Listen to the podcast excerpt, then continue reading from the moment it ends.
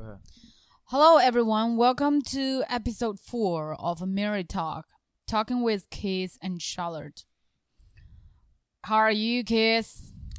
I'm pretty good. We're talking in the midst of some chaotic situations uh, happening in America and Los Angeles, but I think we're gonna save that for another day because we're both pretty stressed out and we're both been actively watching the news all day, and we really don't want to talk about this topic of uh, protests or riots in the United States um, any any longer. So, Pretty crazy. should we talk about instead?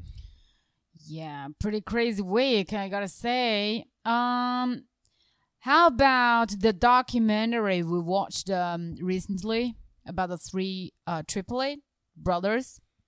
Yeah. So we watched a documentary called Three Identical Strangers. Uh, it was a pretty successful uh, documentary in 2018, American film about um, true story about these three brothers who um, were put in a, an adoption clinic, in a Jewish adoption cl- clinic, because I guess they came from a Jewish family. Or, anyways, it was a Jewish adoption clinic. So Jewish families go to this adoption clinic in New York City and you know they choose from a list um, of potential adoptees and these three brothers were put into the same clinic but they were split up Mm. and we find out later in the documentary that they were split up on purpose as they were supposed to be part of some kind of identical twin study and they happened to be three identical twins well i guess three identical triplets Yeah, or boys. yeah, so it, it was the policy at the time in the 60s to separate twins. Um, I think they thought um, it was pretty hard to find um, parents who want to adopt two kids at once because it seems like it'd be pretty stressful. And they thought that maybe it would be economic hardship, so there'd be there'd be a higher chance of that getting them adopted and then getting them quickly into a, a home of a family um, if they just separated them and and had them each go with a separate family. Okay. Yes, so that's basically what we are going to talk about today nurture versus nature. I think I need to explain this a little bit in Chinese. In Chinese, we say nurture，它的意思是培养、教育的意思。那么我们今天的主题就是，呃，是你后天的家庭培养教育对你人生性格的决定更大，还是天性，也就是我们所说的 nature，这是一个比较比较传统的一个话题，但我觉得它还是很有探讨的意义，因为它是一个比较深刻，我们平时可能考虑不多这样的一个问题。呃，我们大概有这样的一个主题。So basically, we have a theme of nurture versus nature, but we don't know exactly what we want to talk about, like in regards to the details. And obviously, I'm kind of worried actually, because I don't know a lot about this topic. So you obviously know a lot more than I do. I do. Yeah, I'm not a geneticist. So if I do sound a little bit stupid in today's podcast, please forgive me. All right, I'll pretend to be a geneticist then. You don't have to pretend to be anything. Just um, tell us whatever you you know. So, yeah, Keith just uh, you just introduced the uh, storyline of this documentary a little bit. So we got to know that they found out through coincidences actually. Yeah, when they were in their college years. So one brother goes to a community college, I believe in New York. Mm. Mm, he gets to college and it's his first year. He's a freshman, and then a bunch of people around the campus say, "Hey," and they start calling him by a different name. I think they're calling him Edward, and um, his name is Robert, or maybe vice versa. And they're saying, Mhm. "Hey, hey, Edward, Edward, Edward," and Mhm. he's saying, "I, I don't know. My name's not Edward. What are you talking about?" Mhm. And then he meets the roommate of this guy, Edward, and he says, Are you Edward? And he says, No, my name's so and so, Robert. And he says, You're not going to believe this, but I believe I know your twin. Mhm. That's amazing, right? And the guy finds out, Oh, I have a twin? So th- he meets the guy's roommate. The roommate and this guy, they drive like three hours to meet the brother Mhm. or whatever it is. Yeah. And they meet the brother, and like they're just astounded by the fact that neither of them knew that they had a twin. I believe uh, the guy Robert was thrilled when he found out that he actually had a twin brother in this world. I mean, for all these years before he went to college, let's say he went to college at the age 18 to like 20. Yeah. For all these years, he, he thought, well, I'm adopted. I'm the only child. Yeah. And then all of a sudden you find out that you actually have a brother. How weird is that? Yeah, because most adopted kids I know, they are they do come like in singular. Like most of my friends I knew that were adopted in the high school that I went to, it was always just one kid, and I'm sure they have some brother or at least a half brother out there. Mm. So I, I guess they have a feeling of like isolation or loneliness. Like I'm I'm the only one in this world. My parents, I don't really I don't know them. hmm Especially in those days, I think now you can request information on who your parents were, like no Mhm. matter what. They can't keep it a secret from you. And if you have a brother, they can't keep it a secret from you. But before 1970s, they could. That's what they uh, said in the documentary. Wow. Yeah, how did they find you said that it's a triplet twin. So how did they find out yeah, the so brother? they're you know, so they're just astounded. Um, they're like, I can't believe I have a twin. It got put in the local newspaper. Okay, their they picture- became famous. Yeah, like a local, not not famous, but I think local newspaper, maybe like a couple towns or county newspaper. Okay. um so just the newspaper for the county and, and it's the early 1980s so there's not there's like a couple channels on tv and obviously there's no social media so those things don't get circulated that much um so they put it in the local newspaper and then out of nowhere they get another call um from someone say i think i'm the third twin Oh my god. That is crazy. I mean, Yeah. being born as a twin is already very rare. And being born as one of the three triplet twins, yeah that's like amazing. yeah i don't know how i don't know how common being a triplet is but you know it's i don't know any triplets myself I don't know either. Uh, I remember in the documentary because I was like, I, I'm pretty sure I was busy with something else. mm-hmm. I didn't like watch every detail, every part of this documentary. I watched like a a gist. So I remember they okay, they reunited and they got pretty famous. They went on TV, they were on the magazine, they were on the news. And all of these reports kind of emphasized how similar these triplets were. Although they were raised in totally different family backgrounds yeah uh what what are they what are their family backgrounds first of all Hmm. Um. So, yeah, their family backgrounds are. So let's go back into what actually was going on. So there was a Mhm. study done. I forget about which university. I think it was New Mexico, maybe University of New Mexico, um, clinical psycho- psychology department. Uh, was doing some research and they used the adoption because they knew the adoption clinic's policy was to separate the twins. So they said, well, what if we studied the behavior um, of the twins or the parenting skills of the adoptee, you know, the the adopted, um, you know, the parents, not the foster parents, but the adopted parents. mm-hmm. Um, what if we could study this and and do a study about how these kids turn out? So you're saying that the university of new mexico actually talked to the adoption organization and told them we want to do an experiment like this please help us and set this up Well, it was already it's, thing- it's it's it's already set up. So what the documentary kind of leads you astray because if you watch it, they want you to they want to tug on your heartstrings. Mhm. So like tug on your heartstrings just makes you really emotional, and they want to say this is this is a really terrible thing that happened, and they they these kid these kids were part of an experiment. Well, in actuality, you know this was the policy of almost every adoption clinic in the U.S. before 1970. So, so they just like they just separate these um brothers and sisters No what matter if what. what if like there is like some adopting parents they are willing to adopt all these brothers and sisters together what if yeah, there are some people like that That's some. That's the point made by a lot of the parents of these kids who are still alive. exactly They were in the, their interview and said we we would have adopted all three, especially the nice guy. I think it was David's father. David was david is a third David's the third one who found out last that he was one of the triplets, and he, his family, his father was like the most loving guy, hmm and he happens to be like. Hmm, I think it was blue collar, right? Yeah, it was like blue collar. So I like- think he's like the first generation immigrants. Yeah, So they were so not from even Eastern perfect Europe. in English or something. Yeah, it's from like Yeah. Eastern Europe. um, I think a Jewish American from Eastern Europe. Um, anyway, I lost my train of thought a little Yeah, bit. you were saying uh back to the uh the the the the, the study, the University of New Mexican. Yeah. So anyway, the study, whatever you want to think about it, it's probably unethical t- by today's standards, but by those standards, I mean they're already doing this experiment anyway, and it is profoundly interesting in a scientific question of what do identical twins share the same DNA? That's something we know.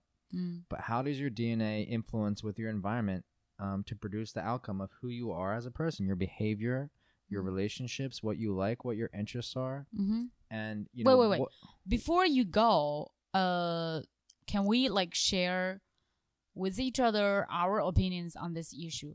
The questions you ju- you raised just now, like, you know, is it genetic influence stronger in determining your personality, the development of your life track, or is it the the the the the, Well, the, the environment I that you were raised up that has stronger influence in your life? I think What is your opinion? I'm not going to say one way or the other. I think it depends on the trait you're looking at. But I want to get back to the um, like the amount of similarities that these guys had. Let's point out. Okay. So in the in the documentary, you see that on the surface, these guys are very similar, and they know that know that like when you meet someone like your college roommate for the first time, Yeah. and you and this person just click like no matter what like everything about you clicks with this person and you you feel like you know this person um, and you become like best friends i have a couple friends that that's that's happened with like the Me effort too. the effort to become friends was so easy and so Yeah. natural that's what they said when these guys met they said like it was like meeting my best friend each of them said that Yeah, they they they they they talked about like they like the same brand of uh, cigarettes. They Yeah. were all smokers. Like the same brand of cigarettes. They even like the same type of women. Yeah They all play. They they they were in the wrestling team. yeah All three of them, right? yeah They have almost like the same style, hairstyle, and in many other ways. yeah the, the so same taste in women i think you mentioned that so Yeah. Yeah, and what you find out as the documentary goes on, it's not it's not that these are superficial things. These are real traits. So like even their GPAs were similar, and like the colleges, they their level of um, success in college and studying, and like a lot of these things seem to be determined by um, genetic predisposition. That's that's so weird to me. Like I cuz like just now I asked you this question, uh, what is your opinion on this? Well, you tend to be more scientific, but I got to say that I do not have a very broad knowledge of science in regards to this topic, but I have always believed that the environment you were raised in, that is to say the nurturing uh, of your parents, how Yeah. they teach you, and how you were raised, in what kind of family environment do Yeah. you grow up, actually have very strong influences I want to put I want to point out something. like, yeah, Sorry, I don't want to cut you off. Do you? uh, yeah, because like you know, in Chinese philosophy, we emphasize like 家教, uh, the educate, the family education, and we emphasize you know all kinds of manners, like how your parents actually mold you into. So we emphasize that a lot. That's why I have strong belief. Yep. Yes, please. Yes, That's please. yeah. Sorry, I just wanted to mention that today. This just popped into my head, so that's why I wanted to mention it. Like just today, I realized something. I was watching a home video of my dad um, s- speaking with my mom, and it was it was a personal conversation between adults. And my parents divorced from when I was a very young age, so I didn't never saw them together or talking together. And the thing he was saying, I'm not going to say what it is specifically, but the thing he was saying um, to my mom is something that I say to my girlfriends. It's like the same word verbatim, and I've never heard him say this to Oh anyone because I've never heard him in a relationship. Like I didn't learn this from him. Well, He- then I you better you better be self-retrospective and don't get divorced like your dad did when you were very. well, I'm just young. saying it, it was just like the way in which he said it and what he said. Um, this this is something that wasn't learned. So in my mind, it's something that it's just happened to pass down. We happen to have a same way of expressing ourselves in um, a certain situation, and that was pretty profound to me.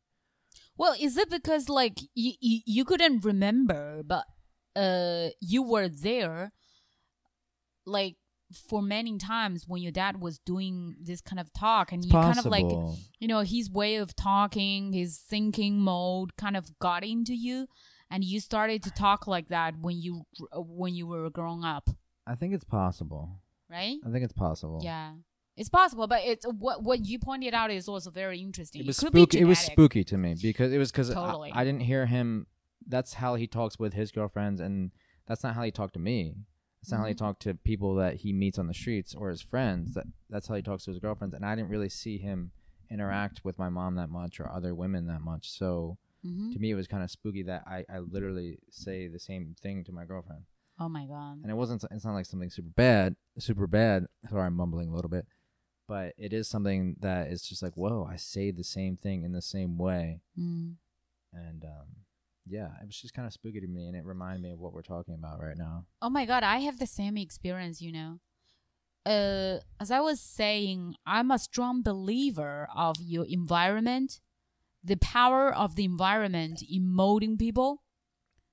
But the older I get, the more I realize I actually resemble my dad in such a shocking way Yeah, that many of my temperament, uh, my personality, like sometimes I got very emotional and I kind of um got a little bit bad tempered with people that I really care, that people Oh. who actually care about me. Like my dad and my mom are actually a very loving couple. Mm. They have been married ever since they were 20 years old, 22 Mm. years old. Yeah, I believe my mom was 20 and my dad was 22 when they got married and they Mhm. are still married and now they are like 60 years old. I'm pretty sure they care about each other very much because you can see this kind of things from the interactions they have on a daily basis you know what i mean? Yeah, and but my dad just got mad at my mom sometimes for no reason like very irrationally. And i started to notice sometimes like when because i'm i consider myself as a more uh self-reflective self-retrospective person than my dad yeah. I, I consider I, I I'm not sure if it's true or not. And I I found out that oh my god, actually I'm exactly like my father. Yeah. Which is not good. Well, we all inherit things that are not so great. I mean, everyone has flaws, and I think what we're finding out is like these flaws. A lot of times they're just genetic, and there's what you have to do about them. I guess, in my opinion, is to, the first most important thing, like fifty percent of the battle, is being aware Mm-hmm. of your flaws and being Yeah. aware of these things. So as long as you like, if you're not aware of it, you're just gonna be a complete a hole, as we say, or asshole. Mm-hmm. Um, but you know, the people who are unaware, they're just like, you know, maybe say Donald Trump. He's not aware of how much an asshole he is. So the first thing is to be aware, and then maybe you can take some corrective actions like yoga or some de-stressing uh, activities, or maybe therapy, or whatever it is.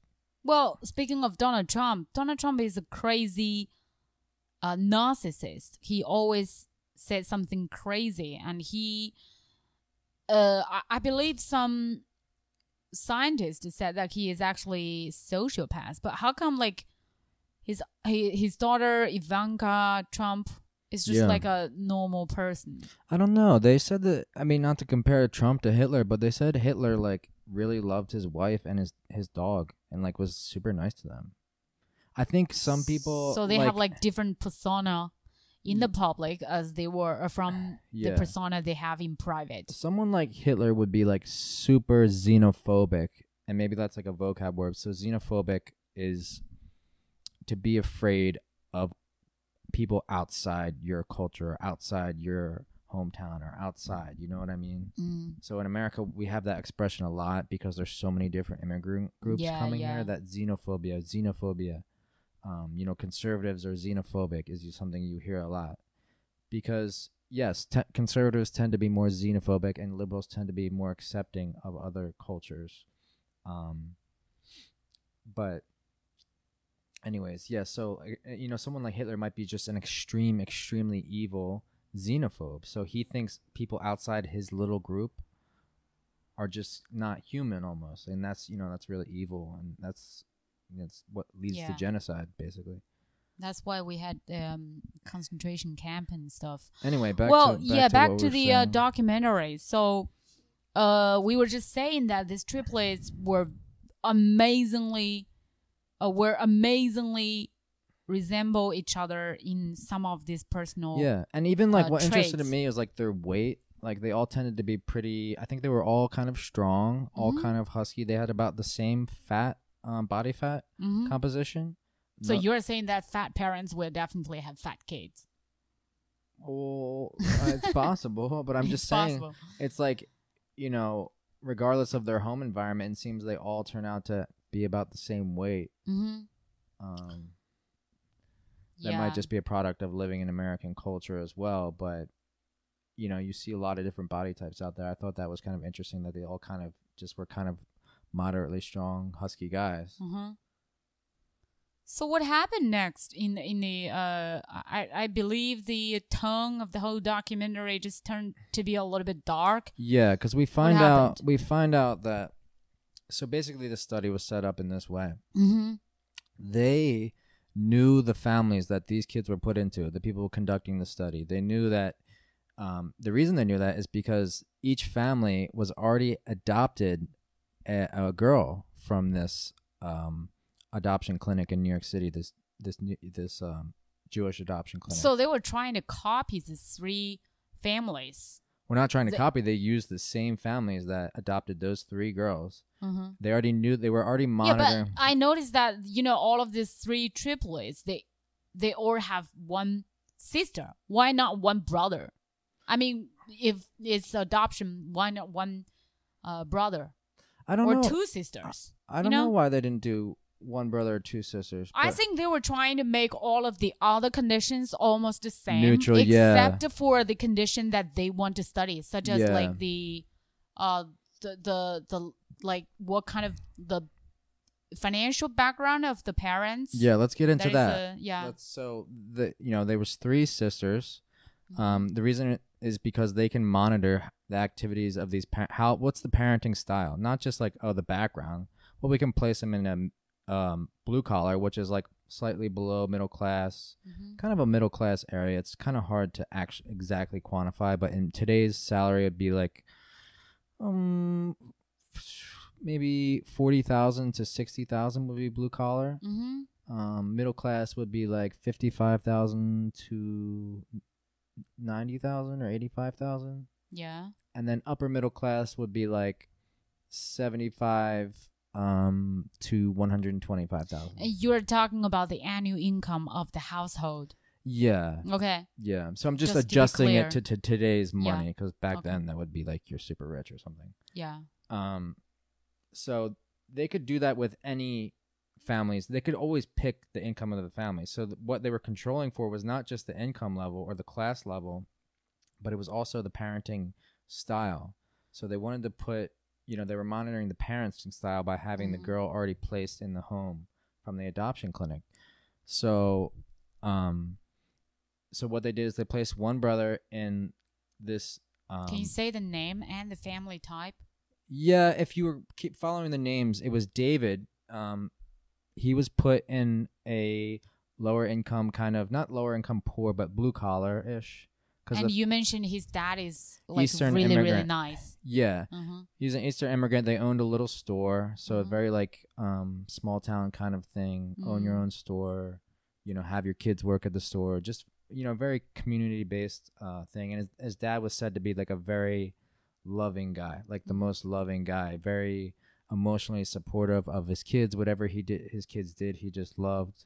And out of uh, all the adopted parents, he happened to be um, considered the nicest one. He just loved the fact that his son had t- two twin brothers. He just was relishing in that fact when he found out. And this guy was just like a very large persona, you know? Okay. Uh, so David, Yeah. uh, first generation immigrant family, which is very loving, has a very loving uh, father. yeah. Mm, how about the other But two? the, but the, you know, to highlight again, their income wasn't that high. So maybe they didn't have enough money for him to go to the best college. Maybe yeah, they- but they they do leave. Uh, I mean, they don't have to worry about their livelihood, right? Um, especially yeah, in the seventies in the blue collar, it's like yeah, you just a very peaceful, normal life. I'm sure you worry about some bills. You worry about s- some healthcare bills and stuff like that. But overall, just like a middle class like life.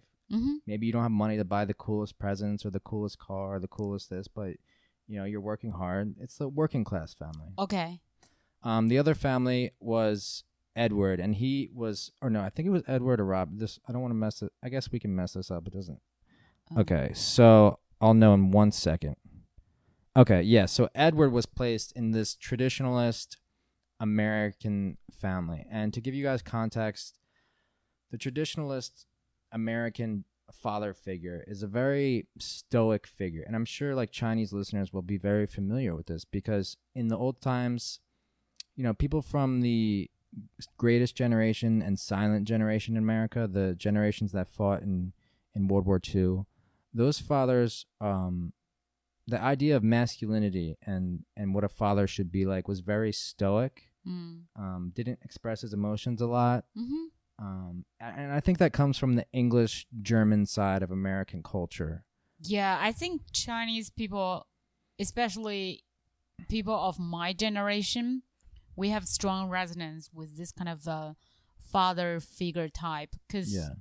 most of, I believe most of, you know, fathers of uh, people of my generation are like that. Yeah. They were hardworking, they were responsible, but they were also very stoic and strict. So they were all about like you should do good at school, you should work hard, you should um Yeah. choose a life track that is considered to be uh normal. Let's Yeah. Just use this word. Not not not saying that the other life track is abnormal, but just you know you know what I mean. Just yeah. a tra- traditionalist. traditional. Yeah. It's yeah. in every culture. There's traditionalists. Yeah, so yeah. uh, you know, a lot of people's like a lot of my friends' grandparents tend to be like that, especially um, you know, if they're just American, typical English Anglo American background.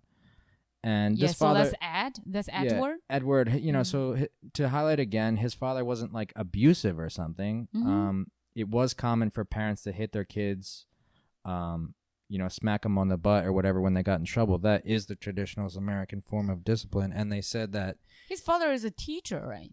I think so. And then I, I know that when he was in his teenage years, he had some trouble with maybe he was getting in a little bit of trouble, and his dad was very stern about this and just was very rigid and said, "You you you know you don't mess around, you don't get in trouble, you don't break the rules." I think this has something to do with his profession because he was a teacher. Yeah. And teacher always emphasize like order, obedience, and uh, discipline in the classroom. In Chinese culture, and it used to be like that in American culture, and it's not so much like that anymore.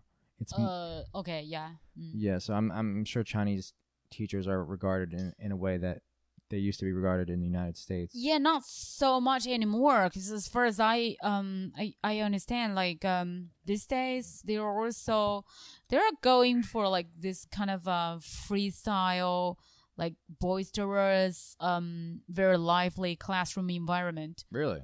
Yeah, because you know these days parents just cherish their kids so much, and they have at most two kids, so they pay a lot of attention to the psychological health as well as the um, you know the happiness of their kids. So they don't want their teachers to mess up with the kids' mm, psychological health and just like be too stern and strict. Yeah, but I thought that overall pa- Chinese parents were still very stern and very strict. And from what you told me about some personal accounts of people that you know, they're very harsh on their kids with their schedules and studying habits and Um, yeah, yeah, I would say so.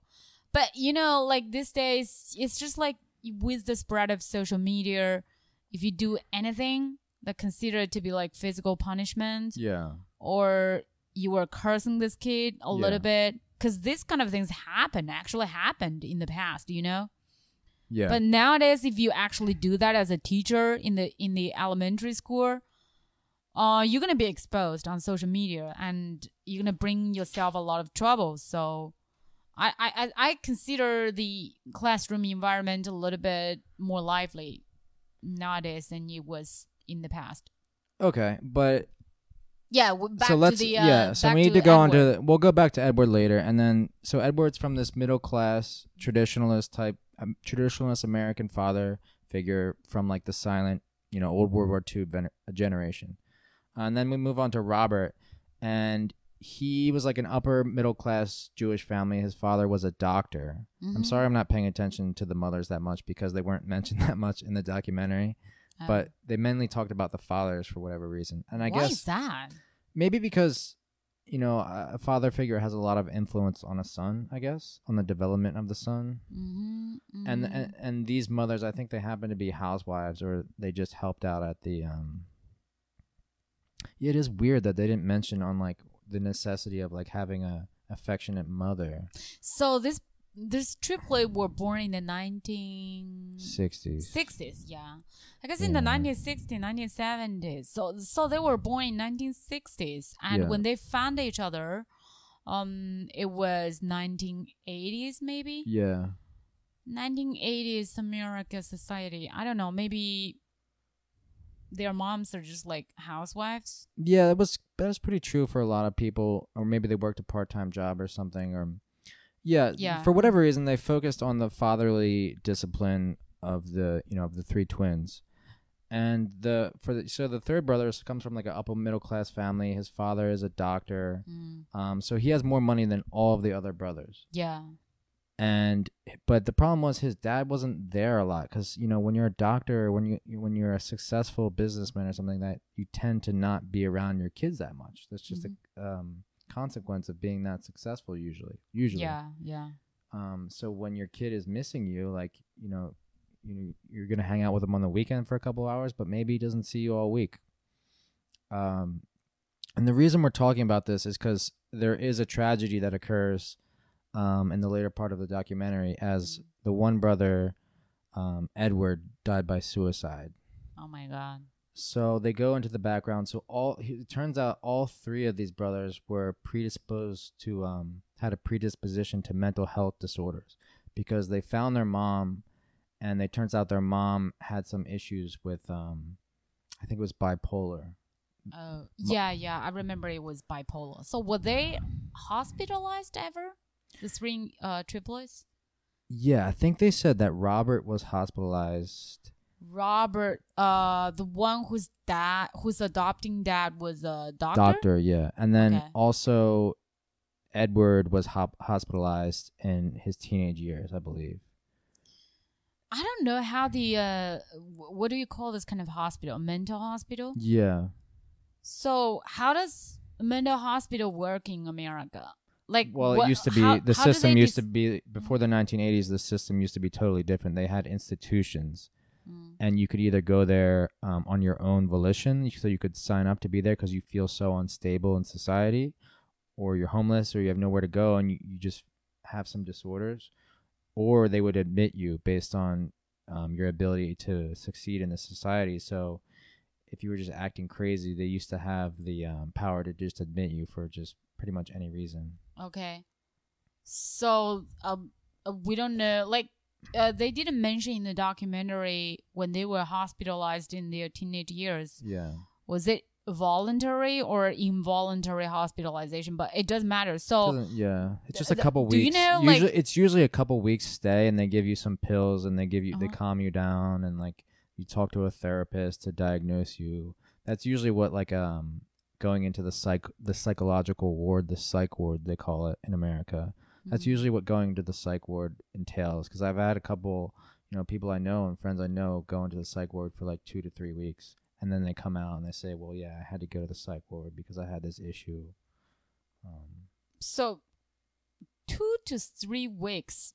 Are are you gonna really just change your mental situation in two to three but it- weeks? it's it's for a diagnosis. It's to calm you down for going on whatever it is. They give you pills that will automatically calm you down, and then will put maybe assign you some antidepressants or antipsychotic medication for more severe cases. I'm so scared of those pills. I don't want to talk about those pills because that's a whole nother. I would never take them. That's a whole nother thing. Yeah. Um, that's a whole nother conversation. I mean, the idea of like antidepressant pills itself just, just kind of uh, scares yeah. me. Well, you know, for things like schizophrenia and severe bipolar, um, you know the mental state is so blurry that sometimes you need maybe not antidepressants but antipsychotics they call them which are like Mm. severe uh very strong forms of antidepressants yeah, that is like a serious mental disease. Like yeah you are no longer yourself. You you are not aware of your mental status anymore. yeah But so I mean, do yeah, your listeners know wanna- what like bipolar is like these guys the one guy the one I brother don't think people are so familiar. I think um, we need to explain a little bit. Bipolar, I mean, uh, I believe in Chinese we call it um, what do we call it in Chinese? I don't know anymore.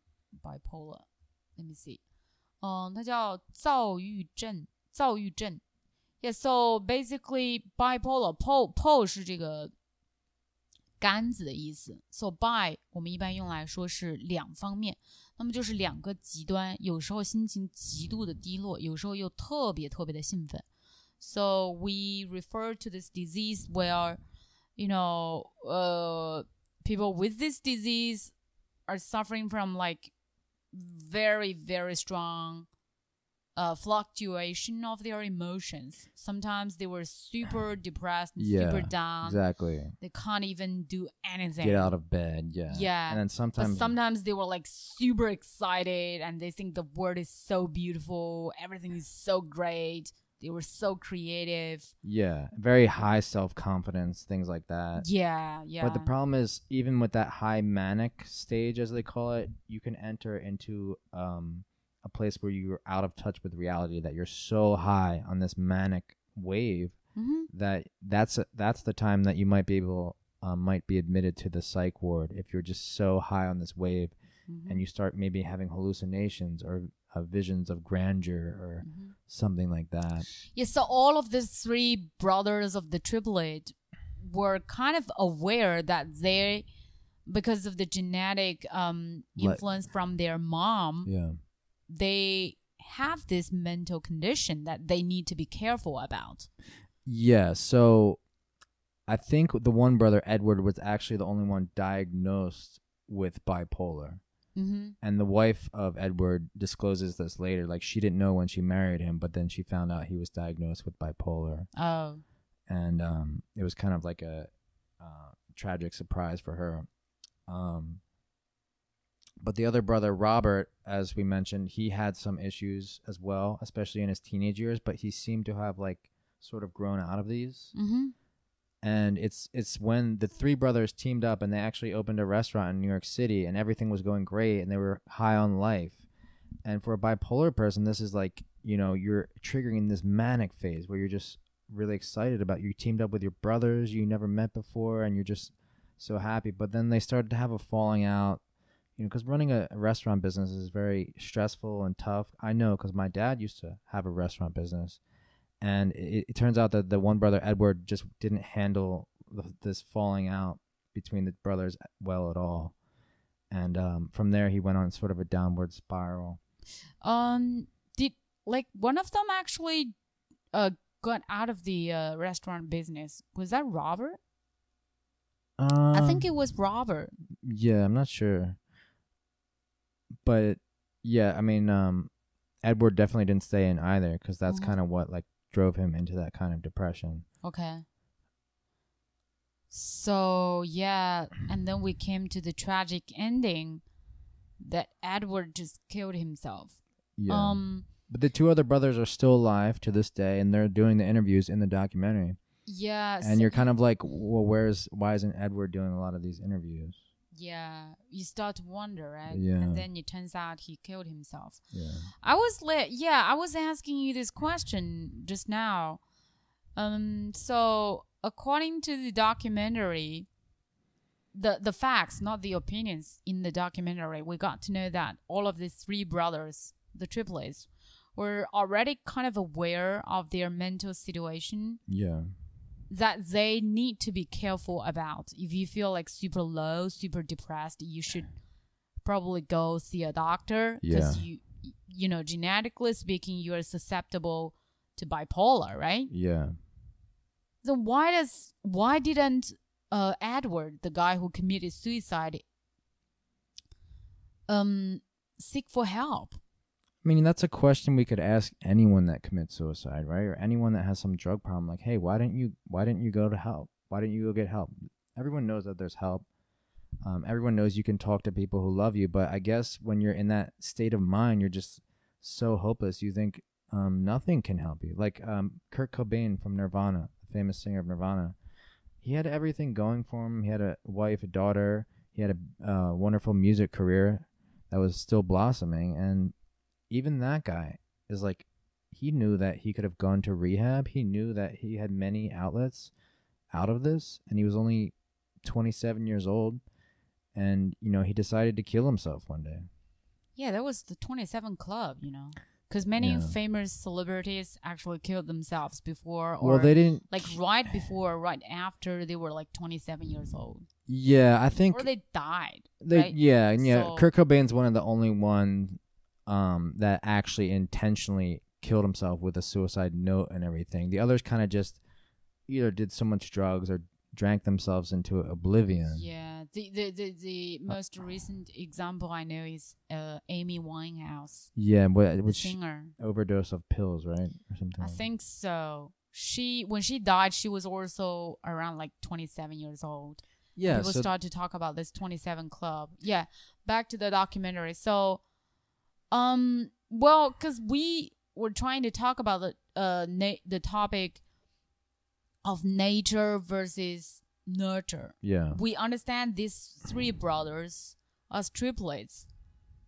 Well i have a very strong reason to believe these three brothers actually have very same nature.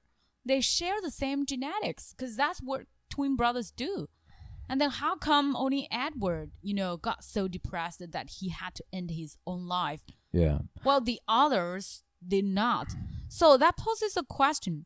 Is it because the family environment these three brothers were raised up in were so different as, as kids has just introduced? Uh, one of them i- is from this blue collar first generation immigrant family, but has a super loving father as David, right? And the other one, Robert, has a rich dad who is a doctor but Edward has like a father who works a, as a teacher who's very sti- uh, strict and stoic. I believe there are so many descriptions about Edward's father's Yeah, way and- and, his relationship with his father. Yeah. And the documentary said that he doesn't have a very good relationship with his father because like he never mentioned his brother, Yeah. uh, his father.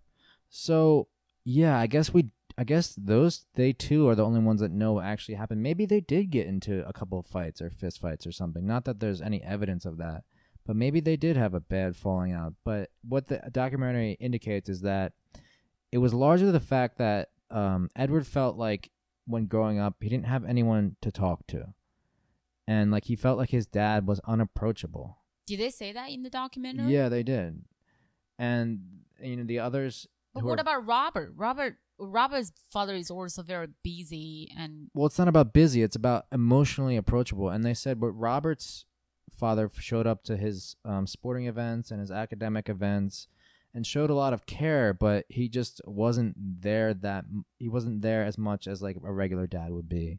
okay. And I think um, Robert even mentions that that affected him uh, in a way too, because you know, out of all three brothers, David seems to be the one that's most mentally uh, stable. Stable. I don't think he was ever admitted to any hospital. He might get bouts of like maybe some a little bit low depression, but I, he he's the only one that was never admitted to the psych ward. Okay. Yeah, but they So- all did admittedly have at least some issues with the mental health.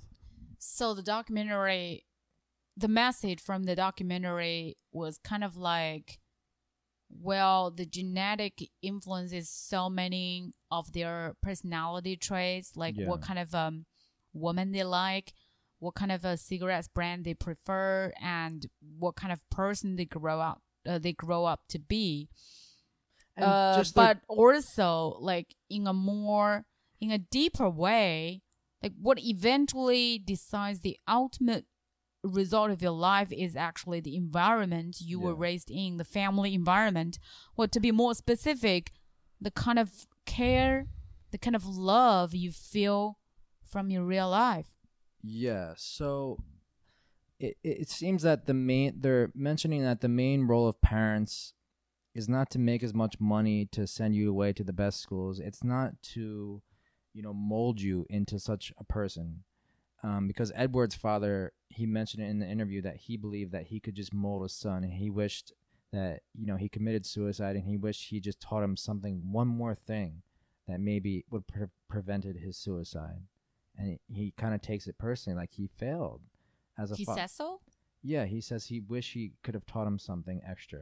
He w- I just wish there was something more I could have taught him. As if like this this old school mentality, like I can just teach my kid and he'll be happy. I can teach my kid how to be happy. I can teach my kid how to do this, and everything is about molding the kid using very direct um, methodologies Mm-hmm. when in actuality what is indicated in the documentary and other studies that I read is that parents parents main job is to provide a sense of security and comfort and love. Mm-hmm. It's about the affection that you give. It's the fact that you are providing a, a secure household. Yeah, that's important. Secure food. There's no scarcity of shelter or food. You're sending them to, you know, live in a nice community. But primarily, are you there for them emotionally? Um, and that's the question that in this documentary, that's the one factor that was different. All of these fatherly figures have different ways of being there emotionally for their kid. Mm. The one father thinks it's just important to lay down the structure, lay down the rules, Edward's father. and just provide for my family, and that should be sufficient. Well, in my opinion, and in, in other research, it seems that that's not sufficient. Yeah. Mm. So, uh, eventually, yeah, I remember at the end of the documentary, like all of the people who have been interviewed throughout the whole movie, throughout the whole documentary, they were saying eventually it, it is the nurture that wins. It is the nurture that really matters. I don't. I, it, I think it, it depends on the circumstance. Is it's not. I don't think it's a battle between the two. It's always called nature versus nurture, but I don't think it's a battle. It's about well, what are we talking about? Your sense of security and your emotional security and your emotional comfort. I think that largely comes from nurture because that depends on how your parents, how your relationship is between your parents, is the Mhm. most important factor. And when you're talking about someone who has a genetic predisposition for disposition for mental health disorder such as anxiety or depression or bipolar, I think that factor becomes especially important.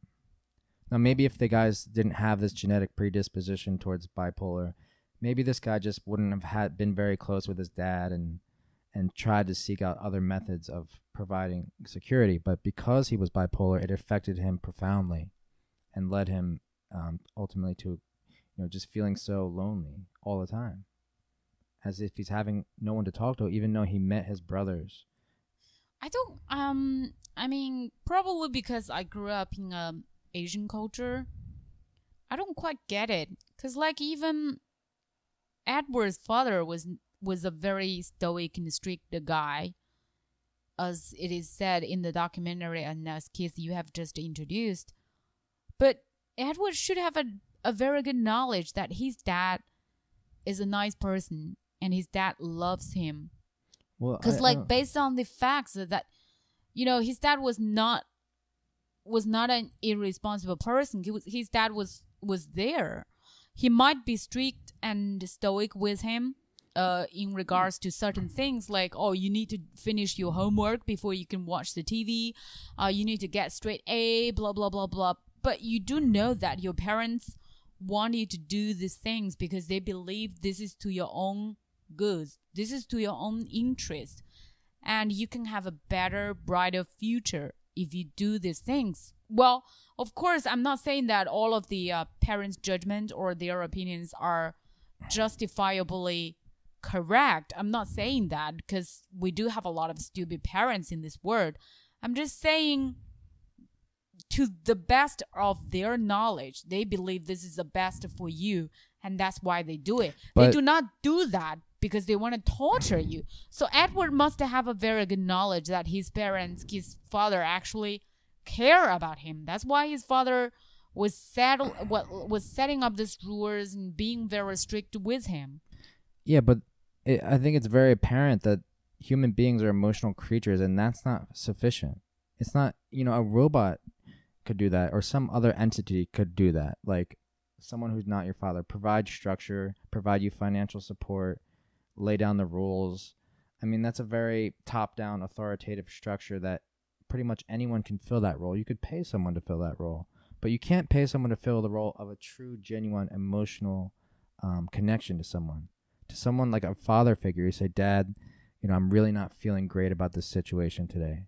Mm. I'm really not feeling great. I had, i I'm getting bullied at school, or my girlfriend dumped me, or whatever it is. Humans need that emotional component to feel secure inside. Yeah, that's true. That's true. I mean, sometimes your reason kind of tells you one thing, but your emotion feels another thing. Yeah. And usually, this emotion um, kind of um, overwhelms the voice of the reason, and you just choose to behave according to your emotion. That happens a lot, especially especially to females. I mean, I'm I'm not I'm not a uh I don't think this is such a case of emotion versus reason. I think we, we can't downplay the fact that humans are emotional creatures. And when we're talking about family relationships, we're definitely emphasizing like it's not just about the structure, it's about the actual emotional connection between siblings, between mother and son, between you know uh, father and son. Yeah, I'm saying that, you know, as an Asian person, um we have a lot of like strict fathers. You're father saying that figures. basically your family and, and families that you know line up with Edwards in a more precise way.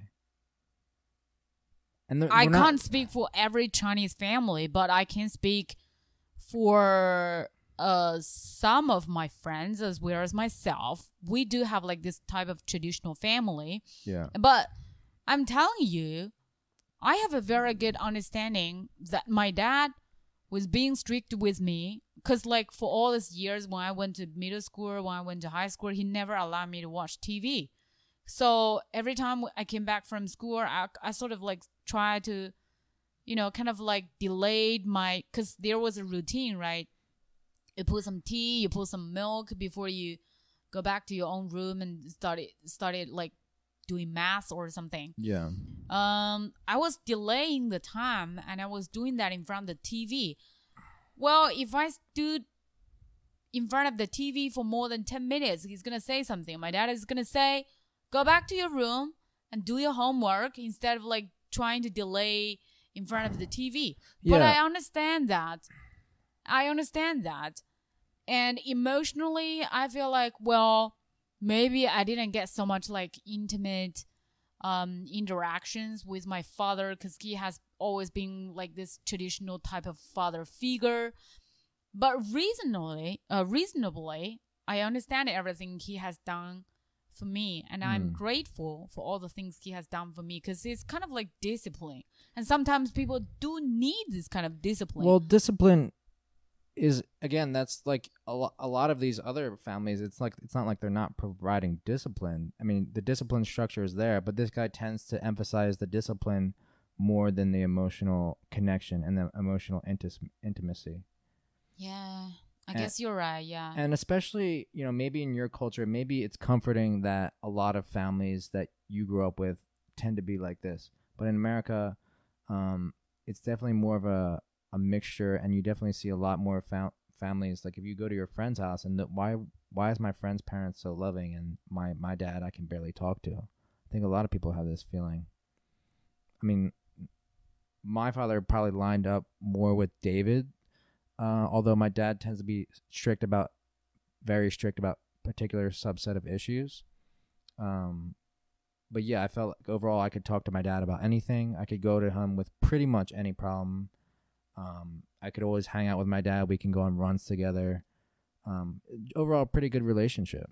So, can I understand this documentary in this way? That when we talk about nature uh, versus nurture, when we talk about this specific thing, nurture, we don't consider the financial situation of the three families. We only consider the loving interactions between father and son. I think that the nurture is constitute is consisted mainly by the human interactions instead of the other external things such as the finance mm. such as the house you live in such as the cars you drive Yeah. And like I think in American society and Chinese society, I'm sure too, we overemphasize the size of your house, the amount of gold you got for your spouse, the amount of presents you got as a kid. I think we overemphasize that. especially these days you have no idea because like i mean the house price is getting crazy in big cities in china. So when you uh, i mean not everyone is like that but many people are like that.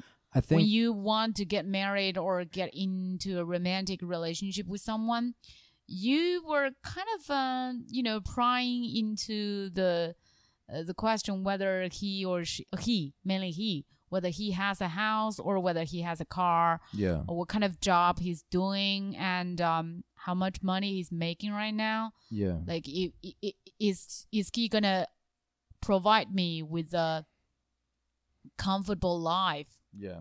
So I think all this stuff matters, and but I think like um, I've read studies on relationships as well. So picking the right partner, it matters. The financial success of them and the attractiveness or whatever matters to a certain extent, but past a certain point, it kind of just plateaus. So the fact that all three of these families could provide a house, a community for those kids to grow up in, a Mhm. safe community, um, food all the time, even some vacations and stuff. They all had cars.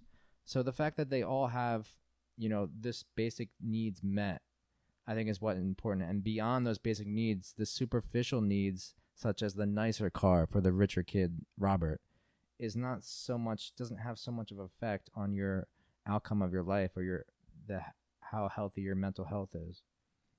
Mm, interesting.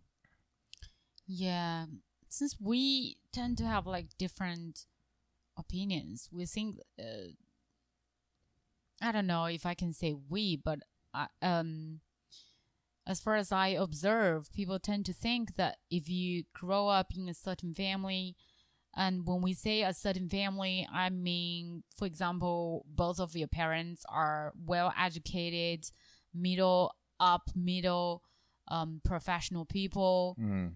and then you were kind of provided with all kinds of opportunities that you can ever possibly have in a society like China.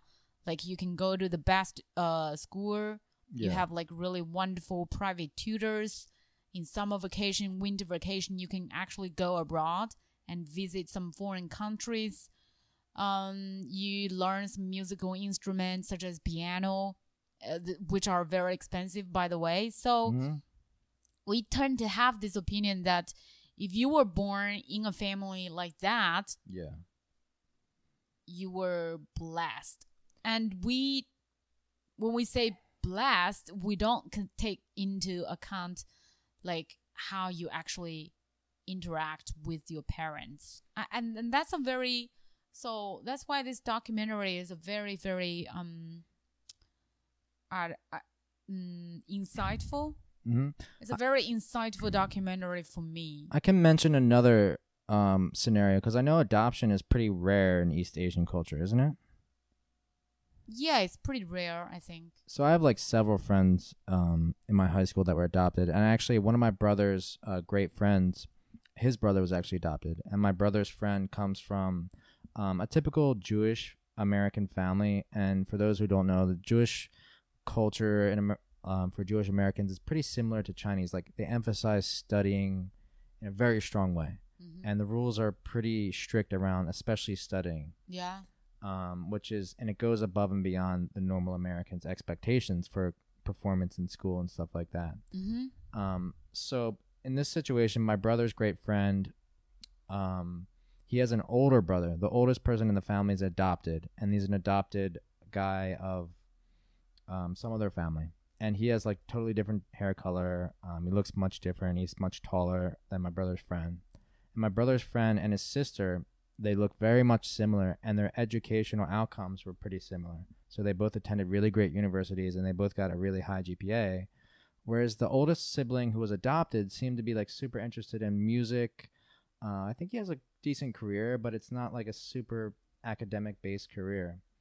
Um, so you can see the fact that like the influence of these parents to perform so great in school didn't have as much of a profound effect as the genetics in this scenario. It seems to me. And why do you think it's that? Why do I think that's that? Because they all have the same environment, right? They all have the same learned environment. Oh, so oh yeah, yeah.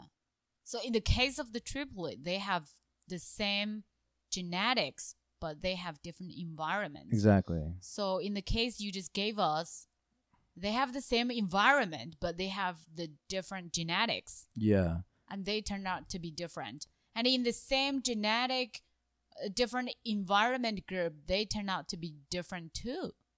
Mm-hmm. The triplet, Well- they turn out to be different too. So But different in a we- different way. Then we come to a dead end. Like the But- environment as well as the genetic both play roles in how you turn out to be but to I want to highlight. I think it's very different in a very different way. So these How? these three identical brothers had the same genetics, so they had the same interests. They had around the same intelligence. They they got like the same grades. They both went to they all went to like pretty decent schools. So they all kind of led similar life paths, where but their emotional security felt different. Whereas in my case, with my friends, uh, my brother's friend, they all had um, the same learned environment, um, but their personalities were much, much different. So they had much, much different interests and much, much academic, different academic outcomes and much, much different career outcomes. So wait. So can we understand that? yeah, because this is sort of complicated here. So can we understand that um things like your hobbies, your intellectual level, Yeah. meaning your in- intelligence, as well as your academic performance, these kind of things tend to be determined by your genetics. That's what I believe, yeah. Yeah, while the other things such as your emotional security, your emotional stability, and your what else? Like this kind of things kind of Yeah. are decided by the environment you live in, Yeah. by how you interact with people around you, especially like your parents, your siblings. I think you're. I think the biggest influence of nurture, and they highlight this, like they always say that um, there's also the um, attachment, um, attachment theory in relationships. Can you can you elaborate a little bit on that? So attachment theory is like they found the biggest correlation between um, patterns of behavior in relationships has to do with the three attachment styles that you acquire from a very young age, and you acquire this based on um, mainly your connection with your mother. So if you if your mother was Sorry, sorry, sorry to interrupt you. I think I need to explain the word attachment. 呃、a t t a c h m e n t 是呃依恋，所以刚刚我们说到的 attachment style 就是依恋习呃依恋的这种形态，有依恋方依恋型方式。呃，Yeah, please. Yeah, continue. so I don't want to mess this up, but attachment theory basically says so if your mom is not around a lot, you might develop insecure attachment or anxious attachment or secure attachment. So there's mainly three different components. There might be a fourth one that's not used as much. Um, but anxious attachment is like you have to be around your partner all the time. You just overwhelm your partner, and your partner might feel so overwhelmed. Um, and then there's avoidant attachment, is where you enter a relationship and then, you know, you're comfortable being alone. So your partner's proximity to you physically and um, metaphorically makes you feel uncomfortable. So you tend to like not answer the text as much, or you tend to go in your room a lot, or you tend to um, pretend that you're busy with work, or even subconsciously, um, you know, pretend that you have that much more work to do than you actually do. Um, and then there's secure attachment, whereas like you feel not too anxious if the partner goes away, and you also feel like you're comfortable around this person. You don't have to retreat to your room or something to get away from this person. Yeah, yeah, yeah. What you just explained, um, I think they have a famous experiment with the uh, mom Yeah. and the kid. Yeah. So we have three different attachment style Yeah. called security, avoidant, and anxious. So security attachment style uh kid like uh they do this experiment uh in such a way that the kid was playing with some toy and they were just experiencing they just experienced before the experiment started they experienced a short separation from their mom Mm-hmm. i believe like their mom just uh, left for no reason without any warning Mm. and then the attach uh, the security attachment style kid when their mom came back and there was a toy but not so close to the mom the mom just sit there and the kid has to go uh, a, a- a certain distance to play the toy to play with the toy and then the security attachment style kid was Secure. secure Yeah. and he doesn't he doesn't look worried or anxious at all he was just uh, playing with the toy because he- Yeah. uh, he knows that his mom is there. I, I believe he checked maybe like throughout the whole process, he checked maybe once or twice, Yeah. and that's it.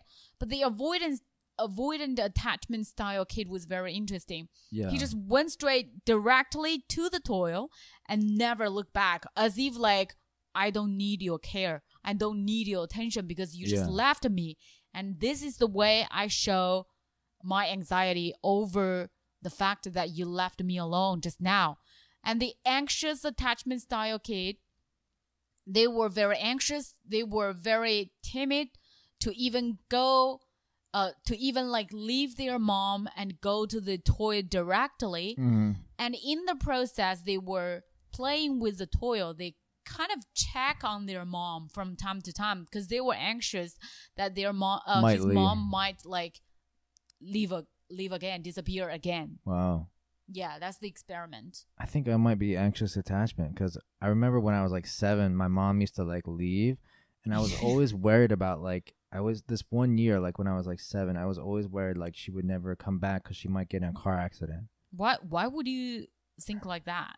I don't know. It was always like it was never like she's gonna abandon me. It was just like oh she might get in a car accident, and then I would hear like a siren, and then I'd be like oh maybe she got in a car accident. And my mom told me that when she was like seven years old, the same thing happened to her for like a year. I think I had the same experience, but not so long. Like I I remember once or twice I was like um there was nobody at home. I was waiting for my parents and it was like where are they? They might be in a car accident or Yeah. something.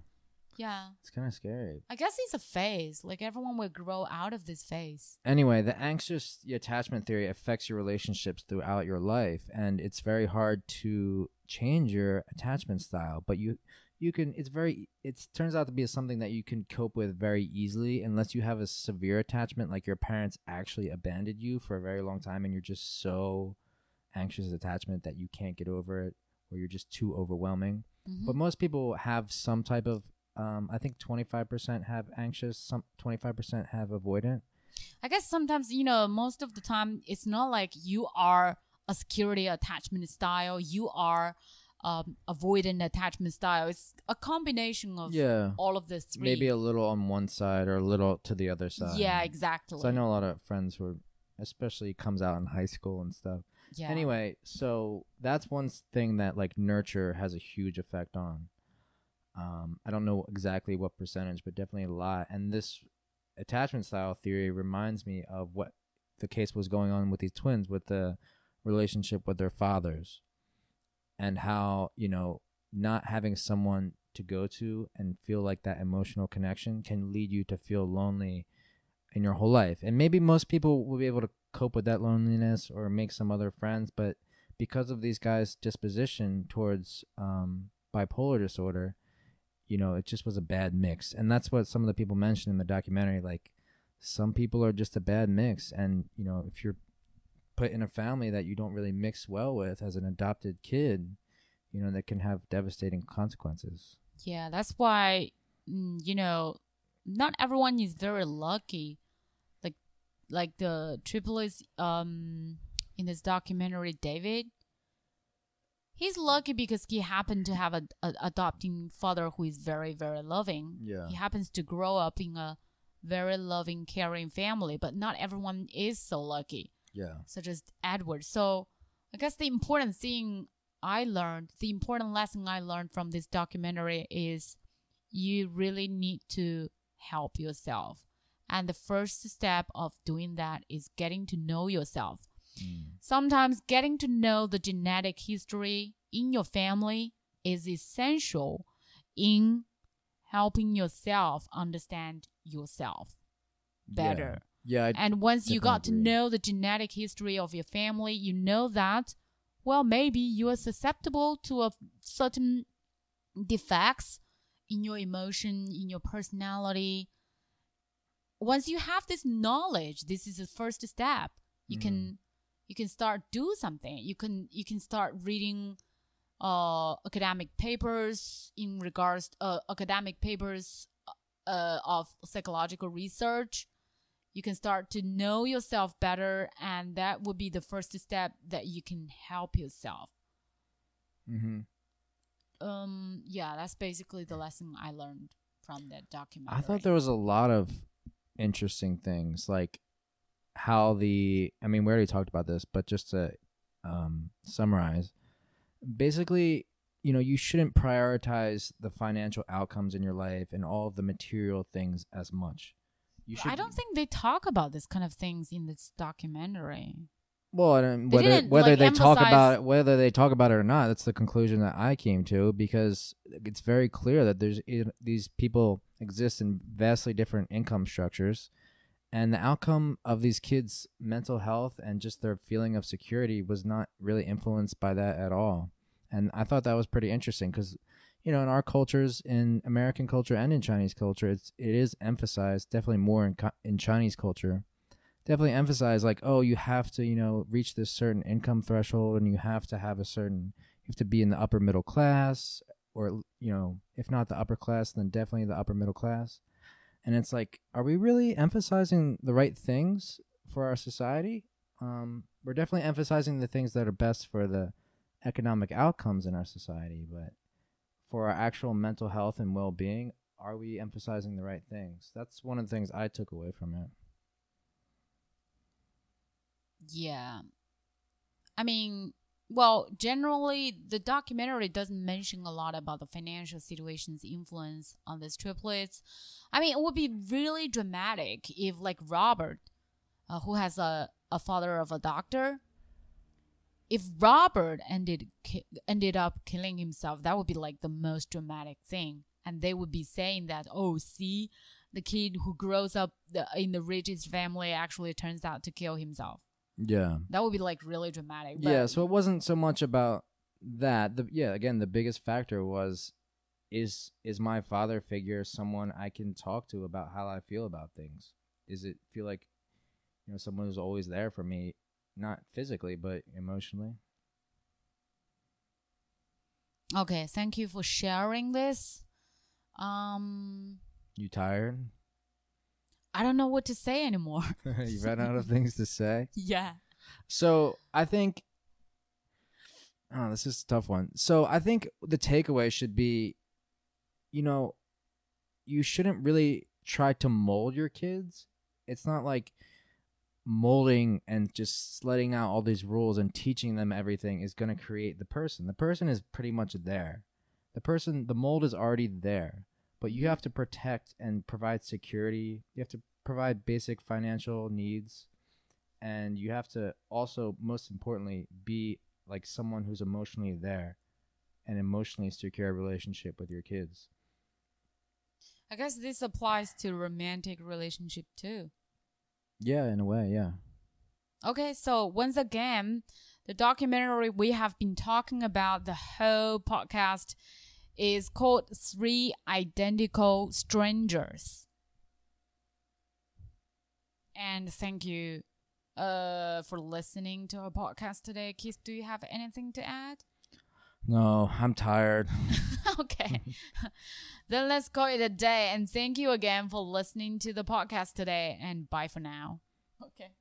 um so there's one thing we forgot to mention um well you know was the fact that after this documentary i remember we had this long conversation as if like you know did did edward have a choice really and that leads us into a big philosophical question that I at least want to talk about for at least ten minutes, or like or something like that. Do you think he has choice?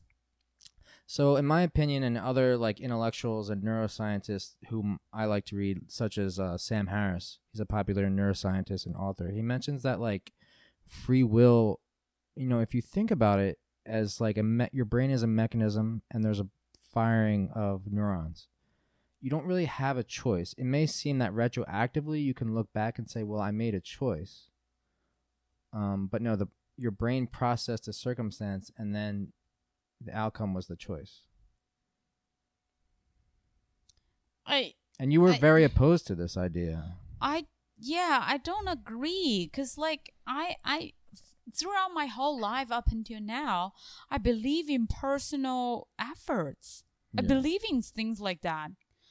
Everyone around me back in high school, we were not from the rich families. Our parents were like everyone. I was in like one of those like elite class. Mm. They just uh, gather a bunch of uh, uh, kids with high GPA Mm. in one classroom and all of them everybody around me um, their parents do like pretty mediocre pretty ordinary jobs. None of us is like really rich or have really well educated professional parents. And f- starting from there i'm a believer of personal efforts and personal choice. So if you think that you have a problem, I believe you have a free choice to seek for help at least. We don't know if it's going to work or not. At least you have the choice to seek for help. Yeah. Why like choose like taking the gun and pull the trigger and shoot the bullets in your head. That is an action of choosing. You choose to end your own life. Yeah, but in like the free will proponents or the anti free will proponents idea of things, it's like, well, it's not so much like it's not so much like you get to a point and then there's two choices. It's more like your brain is a roadmap and all of these roadmaps have already been laid out and you can learn new things and add to this roadmap or add to this highway network, but you can't actually make choices um, prematurely. Everything that leads you up to the moment where you do pull the trigger is a fact of the matter that you were born into this situation. You have the genetics that you have, and you have the environment that you had, and you this right now at the moment um, that this person may have pulled the trigger, they're not feeling the things they need to feel in order to not pull the trigger. It's a very philosophical conversation. Well, but- can I understand that, you know, when he decided to pull the trigger, he was already mentally disturbed.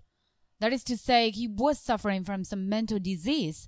And this mental disease just kind of like disturbs his reason and making him not being able to think reasonably and rationally. Mhm. Why do you term this as free will? I'm asking you. I don't term it as free will. Oh, yes, because you said the question is does Edward actually have free will or not? Yeah. So I'm basically saying that he has his genetic um predispositions, which is how his brain kind of works to begin with. And then he has his environmental influence on his brain, which is everything that you have learned throughout your life and even the experience that you haven't learned that you've just experienced and absorbed some information, such as um, going to war and seeing a lot of um, terrible things. So, like, they say like a certain percentage of people who go to war um, come back with PTSD, and the PTSD might be anxiety or bipolar or some bad mental disorders that manifest. And these things may not have mani- only manifested because you saw such horrific things, but some people have the genetics where they don't get any PTSD at all. Even in the war, like World War II, was so cruel. So that like a- a soldier who ends up killing himself, well, he has the right genetics, he saw the right things, and then he got back to the United States or wherever he's from from, and he decided to kill himself. Um, so I don't think free will plays a significant role or a role at all. I think it's kind of like a philosophical thing. I need to do more research into the topic to um have more organized answer because you know, merely based based on my own personal experience, I believe people do have free will. When you realize there is something wrong going on in your mind, when you realize you started to have this crazy idea, well, it's time for you to take some actions and seek for help, especially professional help. Go to a psychiatrist, a therapist. I guess we'll end on this, but what if you don't have the type of genetics where so I think you and I are kind this of is not a genetic. but I this is a basic common knowledge. I think when you need help, you need to seek for help. I think you and I and you know someone like my mom and our people for example who when we feel jeopardized or when we feel bad, we want to make all the efforts in the world to not to get out of that situation. Like if I'm a little bit depressed, like I want to make sure I'm eating healthy, I'm doing all the right things to get out of it because I don't like being there. Yeah, I like people- to do sports or like take a bath to get out of that kind of like depressing uh mood. But other people don't have that ability. I've seen many people sink further in that situation and do all of the wrong things that lead them to feel worse. And I don't to me it's hard to understand, but maybe their brain is made differently than mine. You think this is because their brain is made different? Maybe I, I believe that is like a May- lack of knowledge. It's a self-destructive behavior that you sink even deeper into let's that talk kind about- of depressing attitude. but f- like okay, so maybe it's not genetics, but maybe it's like an, in Edward's case, you know, he doesn't have the emotional security to pull himself out of that situation whereas maybe I do or maybe his brothers did. So he gets into that situation. What do you mean emotional security? You mean that even if he uh try to seek for help, he don't he doesn't think No, people he's is not the kind help. of no, he's not the kind of person to begin with who would make the effort to seek the help. Why becau- not? You need help. No, because he doesn't have the um you know the the childhood structure or the emotional security from his childhood to feel confident about getting out of the situation and feel confident about when he feels bad that there's someone there for him. So that leads him on a further downward spiral. So according to you and Sam Harris, you guys believe that the neuroscience has already kind of determined people like Edward, you know, due to the genetic influence from his mom, because his mom is indeed a bipolar, Yeah. and due to the environment he was raised, uh, he has a strict and stoic father. Yeah. This or has certain influence upon his neural system, and this eventually led to him not having a free will of seeking for help, of taking actions against his own mental problems. He doesn't have a choice, and he, the only choice he has is pull the trigger and kill himself. I think the choice is an illusion because I think everything up until that moment led him to do that. I think every action in the because the world is a linear event, right? So you can't go back, you can't go sideways. Everything that happens up to you until the moment before you pull the trigger is already been done. What about his brothers? He has two other brothers. They are very loving and caring. Well, maybe you know you're. I know they say like they emphasize childhood development. Like a lot of this, these neural networks and emotional and relationships are developed in a young age.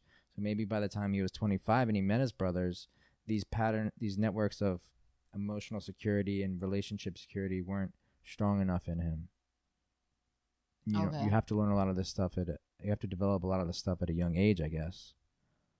But so if it's not, you know, if it's not I what don't am saying, know, man. I mean, so what exactly? There, there are a lot of things that has been determined due to your childhood uh, development, but well, personally speaking, I'm a person who is always developing my personality, who is always correcting my but that's defects. you. But that's you as a person. But who that's is always changing. You are not the same person as you are yesterday. but that's one of your traits is that you're that you're that person who makes a lot of efforts with using their brain to get out of the situation and try different things. But not everyone. So you're saying that some people are just built that way, that they will never change. I'm not saying that they'll never change, but if obviously if you kill yourself, there's no more changing to be done. I'm just saying, okay, I'm just saying your brain, whether it's your genetic or your environment, your brain determines your ultimate outcome. And you're saying, well, what what determined uh, Edward's ultimate outcome then? If it wasn't his genetics and it wasn't his environment, some people who believe in free will strongly say, "Well, I'm a Christian and I believe God gave us souls with free will." So it's kind of like the spiritual element of things. Do you believe that? No. So what element do you believe like led up to this conclusion? I guess I believe in education, man. Because, like, in the process, you read something, you add all the knowledge, the experience that people actually wrote down Yeah. on paper.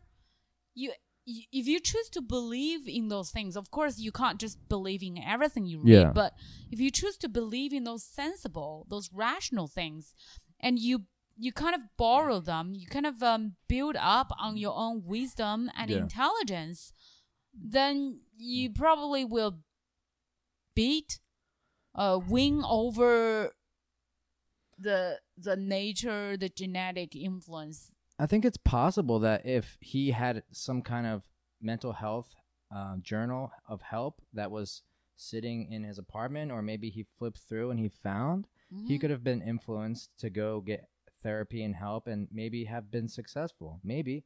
I don't know. But I, I'm saying the absence of that, there wa it clearly wasn't there. And he clearly didn't have the spark in his mind to make the efforts to go out and explore those alternative methods. Yeah, I guess so. I guess like Edward at that moment he was just like in this abyss of darkness that he doesn't see any hope of Yeah. getting out. And it's very hard to crawl out of that. I mean, obviously, otherwise there wouldn't be suicide if it was easy to come out of that. Exactly. Anyway, I just wanted to add that, but yeah, I am pretty tired. Okay. Then thanks for listening again and bye for now for real. Bye bye.